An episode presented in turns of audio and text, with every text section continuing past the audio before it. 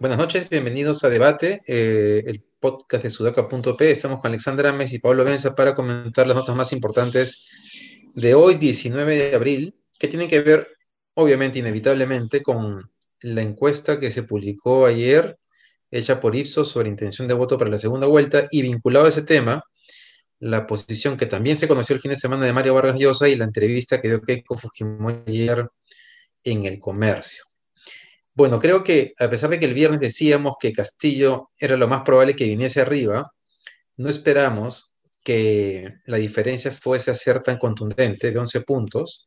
Y ayer también se ha difundido que nunca en las elecciones previas donde ha postulado Keiko Fujimori, siempre la diferencia en la primera encuesta era de 1 o 2 puntos con Umali y con PPK, pero ahora Castillo le saca 11 puntos. Eh, le gana, eh, salvo en Lima, le gana en el interior del país y le gana en el nivel agregado en todos lados, norte, centro, sur, oriente, urbano, rural también, eh, solamente le gana, bueno, en nivel socioeconómico sí es interesante, ¿no? Porque Keiko gana en el A con mucha diferencia, en el B ya se reduce 39 a 30, o sea, un 30% del nivel socioeconómico B con Castillo, a pesar del discurso radical que tiene. En el C, 38 Keiko, 30 Castillo, y de ahí en el D y el E sí es eh, arrollador, ¿no? Castillo tiene 50 y 56, que llama la atención porque este era un público que donde uno esperaría que Keiko podría tener finalmente más cabida, pero que aparente, y, además que la tuvo el Fujimorismo en el pasado, pero que parece que el Fujimorismo la ha perdido y con todo, con su mayor esfuerzo, ¿no? A pulso se lo han ganado, o lo han perdido. Un chiquito, el B, eh, el, B, el B, es gente con plata, el B no es gente clase media, el, el, B, la, el C es clase media. El B es que El B es clase media, pero lo que pasa es que el B es clase media, claro, acomodada, digamos, ¿no? Pero, claro. Y en el C ya pues sí es clase media media y tal vez clase media vulnerable, ¿no? Eh, pero nada, a mí, o sea, el, gran problema con la encuesta que ve de ayer, entre comillas problema, es que parece que no fuese a ser posible que Keiko lo vaya a revertir, menos aún después de leerla ayer en el comercio, pero no sé cómo ustedes, cómo lo han analizado ustedes. Vale.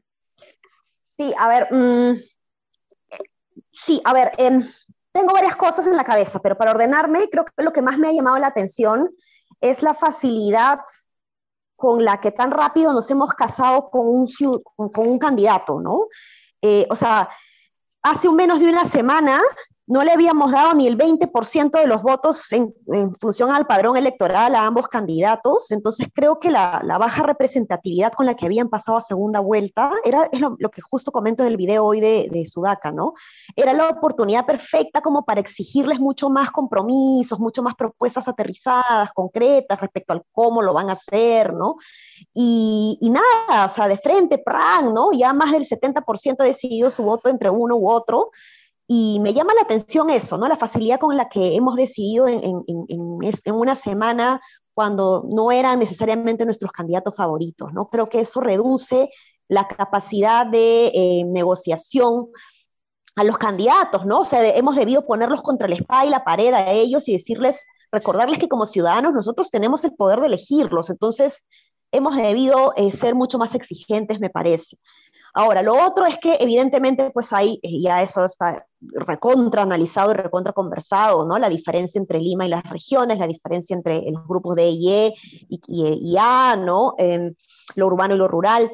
Pero el, el, la, la, B, ¿no? El nivel socioeconómico, socioeconómico, socioeconómico B, perdón, me llama, me llama mucho la atención la cantidad de em, electores dispuestos a votar por Pedro Castillo y yo creo que también aquí hay una idea que se está romantizando mucho sobre el discurso reivindicador de Castillo que comparto, comparto muchísimo, ojo, o sea, este es un país recontra, eh, desigual y tenemos que trabajar en el cierre de brechas ya.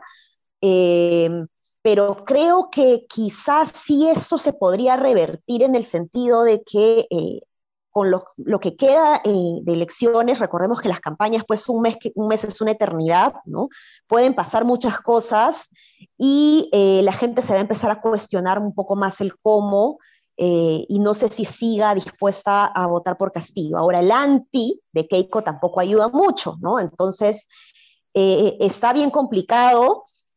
Viendo la tendencia me he sorprendido porque, como bien has dicho, David, eh, la, diferencia en comparación con las otras elecciones, la diferencia entre el candidato A y B son muy grandes, ¿no? en, las elecciones pasadas eran más chiquititas, ¿no? Y difíciles de estimar quién podía ganar.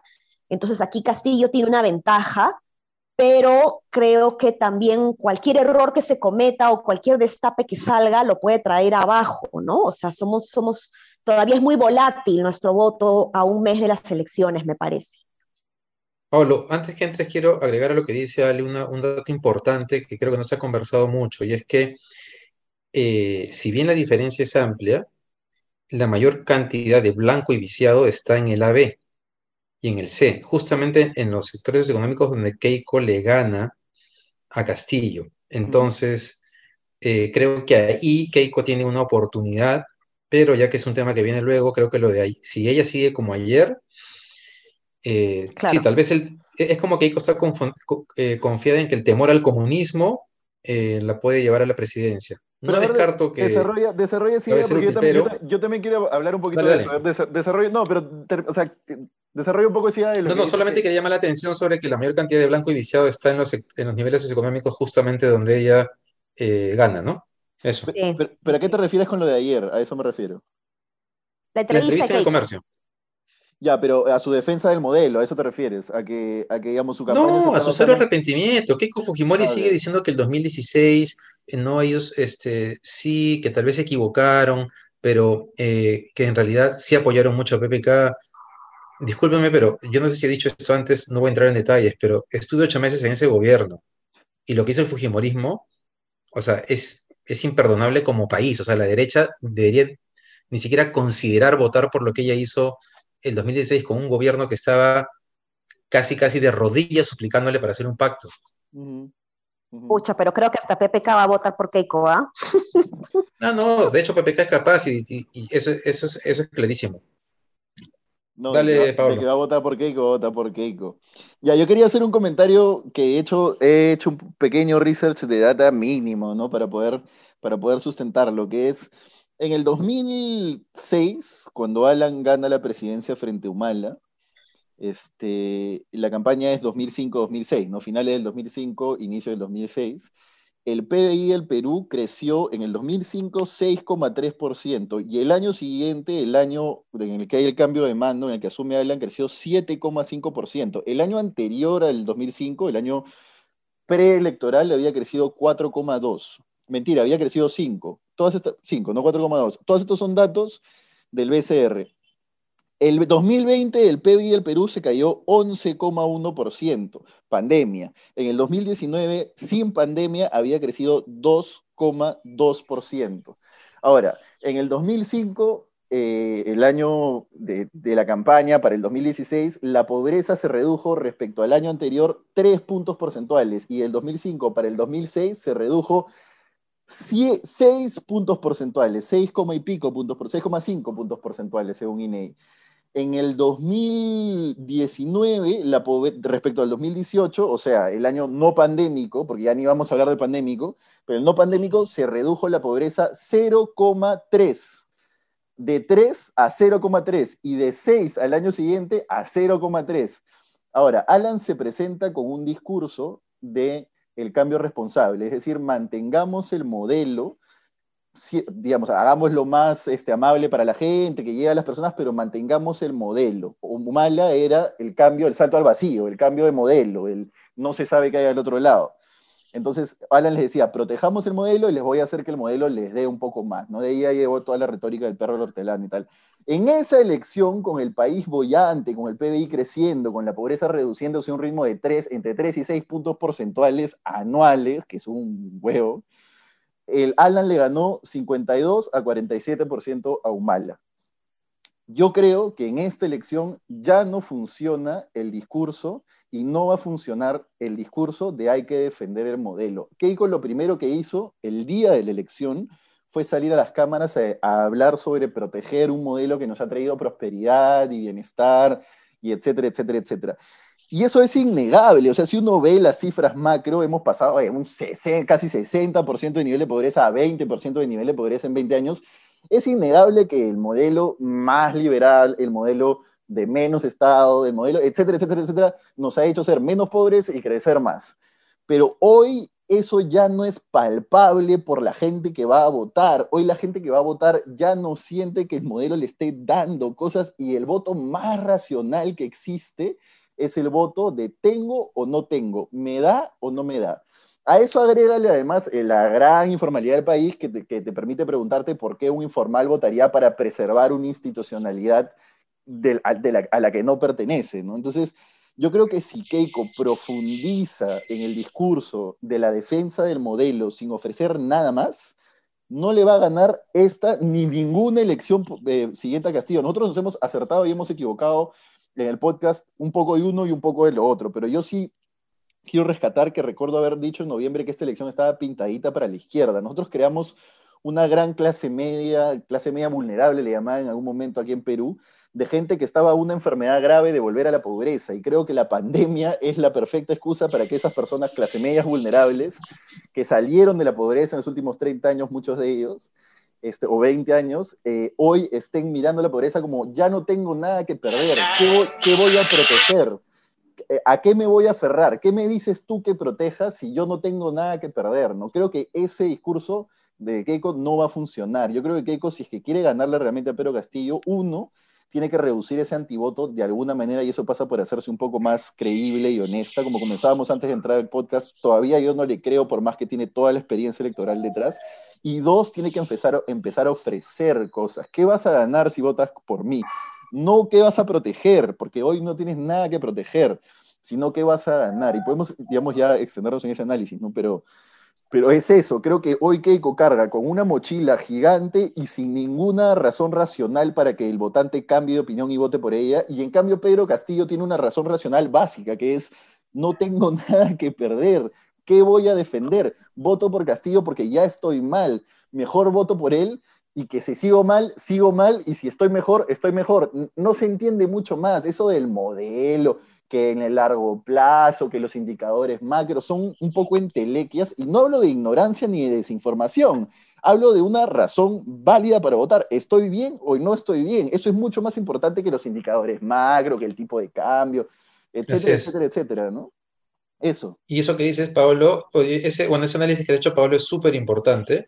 Además, alguna vez Jürgen Schultz, este profesor de la Pacífico, eh, hizo una correlación interesante entre resultado, eh, aprobación presidencial y expectativa de mi vida familiar, de mi entorno en los siguientes 12 meses.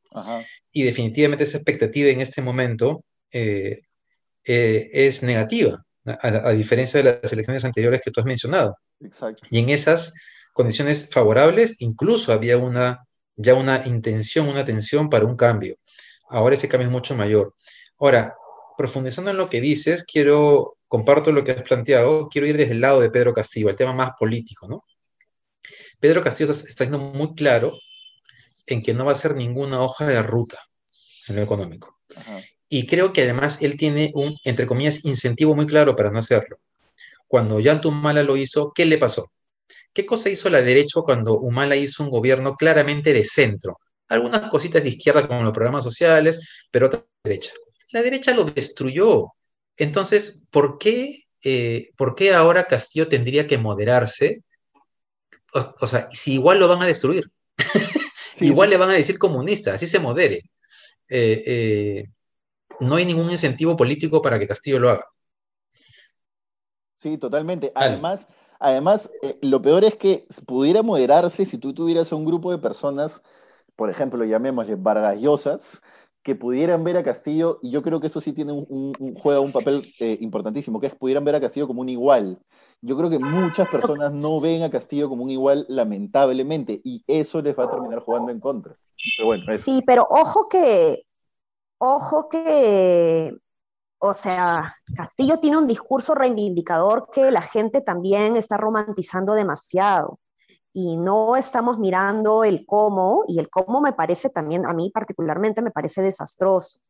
Y en tanto la gente empiece a ser consciente de eso, yo creo que también va a empezar a, tener menor opción de, votación, ¿no? O sea, y eso también pasa por sectores de IE, o sea, los sectores de IE al 100% no están con Castillo, evidentemente hay una, una prioridad hacia él, pero hay otro sector que tiene miedo, tiene miedo de, convertir, de que de verdad nos convertamos en Venezuela, que tienen miedo de, tener que mirar. Eh, entonces ahí hay un, hay un enfrentamiento que, que, Keiko seguramente por eso está tratando de aprovechar con la idea del, del terruqueo que no me parece pues para nada eh, que, aporten algo, ¿no? Pero yo le he escuchado más bien a Keiko, no con este discurso de liberal de que el mercado lo soluciona todo y que el mercado nos trae la pobreza, la, la, reducción de la pobreza, sino más bien le he escuchado decir de que el Estado no funciona. Y ahí yo concuerdo con ella. Ojo, por favor, no me malinterpreten los oyentes de Sudaca porque estamos todos súper susceptibles.